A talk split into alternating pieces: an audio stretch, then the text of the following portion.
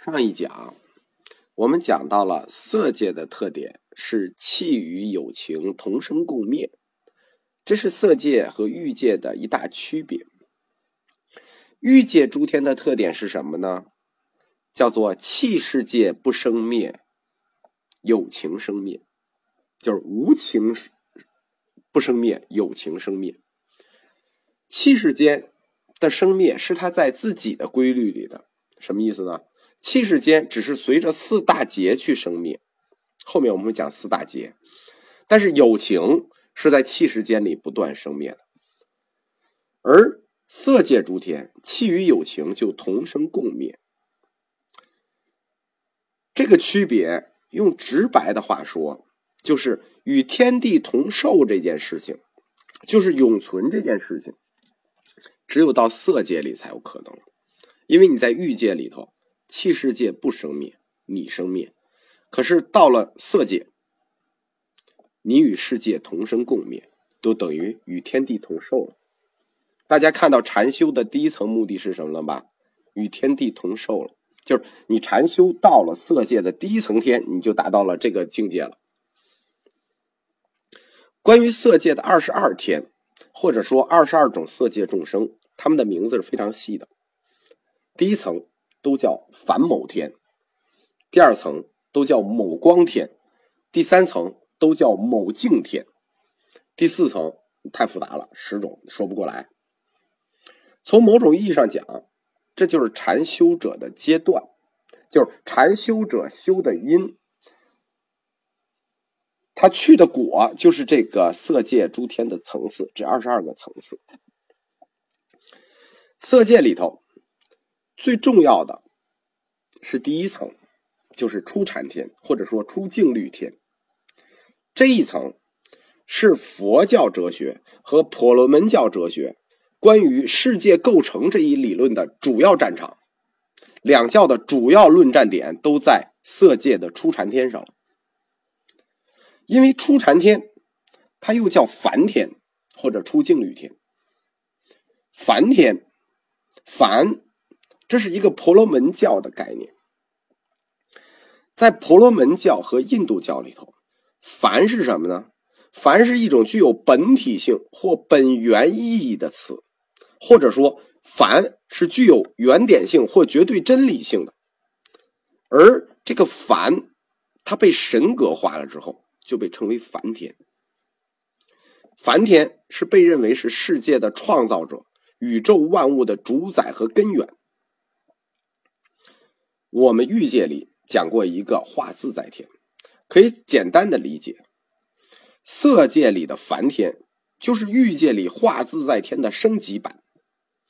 化自在天，如果说还是神话的梵的话，它只具有文学意义；可是到了初禅天的这个梵天，它就是神性梵，它就具有哲学意义了。可以说，贯穿婆罗门教这个教理的事情。就是对“凡”这个字的各种解释，从开始到最后，一直到商杰罗大师，他最后直接就把“凡”分成什么？分成上凡和下凡，而把佛教当时佛教的大师是谁呢？龙树，把龙树空观直接就划到了下凡，就是说你们都别跟我提龙树，在印度你别提龙树，龙树太太 low 了，太低了，水平是最低层次的。就是商杰罗直接就规定性的把龙树和佛教大乘空观定在了最低端的真理这一层次上。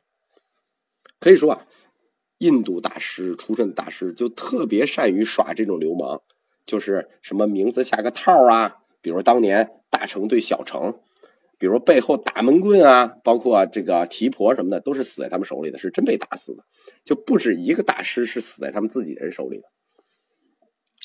就在这些事儿上啊，这个原始佛教阶段比中国佛教层次上差得很远。为什么呢？因为我们汉传高僧普遍都是受过儒家教育的，儒家修为很深厚，本身心里都有人这个概念。他不像印度教，我们实话说啊，有点蛮夷，就是好多事情啊就干不出来，我们就还没干呢。就是我们中国人自己想想都觉得丢人，干不下去。就我们汉传佛教怎么说？叫要想佛法兴，必须僧赞僧。我们汉传是互相捧，互相捧不是为了拍马屁，是为了兴佛法。这是我们汉传佛教一直的原则，就是说弘法的不管是什么人，我们都得支持，都得说好，对吧？印度教就是印度这帮人，当年印度大众部的僧人用大乘和小乘这个路子来对付上座部僧人，这叫有什么因就有什么果。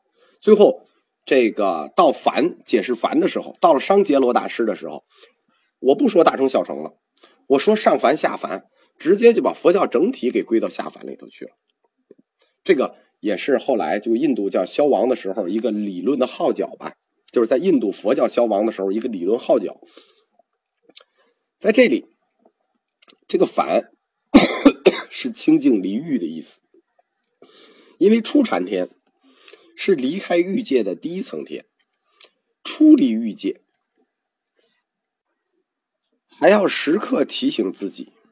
以离欲为自性，这个初禅天就是这个梵天，它又分为四层：梵身天、梵辅天、梵众天和大梵天。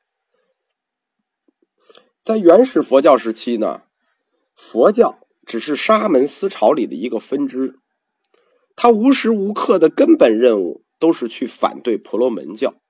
这个历史背景和思想背景是一定要记住的。但是。在反对婆罗门教的时候，佛陀使用的思想和概念，其实无时无刻离不开婆罗门教的。所以说啊，从本质上说，六道也好，原始佛教也好，他们都是婆罗门教这条大河里的不同思潮。传到中国，实际直到了禅宗，就是我们为什么在通史里重点讲禅宗，因为直到禅宗，佛教才真正的改变成我们中国的佛教。我们中国佛教跟印度佛教在世界观和方法论上是有本质不同的。佛教它需要重新定义和解释一些词汇，就是婆罗门教里常用的一些概念，而梵天信仰就是婆罗门教的根本信仰。佛教就有选择的吸收了它，就是在色界的第一层天的这个定义上，有选择的吸收了它。而且巧妙的贬低了它。它就跟后来商杰罗似的，用上下佛教就很巧妙的贬低了他。因为梵天他作为古印度人的终极向往啊，它是一个最高级的，但是在佛教里头就变成了三界六道中的一种，而且还不是一种，是一种里的一小层，就是只是色界里的一层。这样，梵天。就和生死轮回的友情平等了，啊，它仅仅是色界的一层天嘛，它就属于世间的范畴了。这样就等于变相剥夺了梵天的神圣性和永恒性。剥夺了这种神圣性和永恒性，想干什么呢？那就是为了进一步的去否定梵天的创世权，并且梵天也要受佛的教化。我们说了嘛，梵天分为四层的。佛还是能教化到这一层的，第四层的大梵天就是初禅天之主，但是佛的教化高度也只能到这里。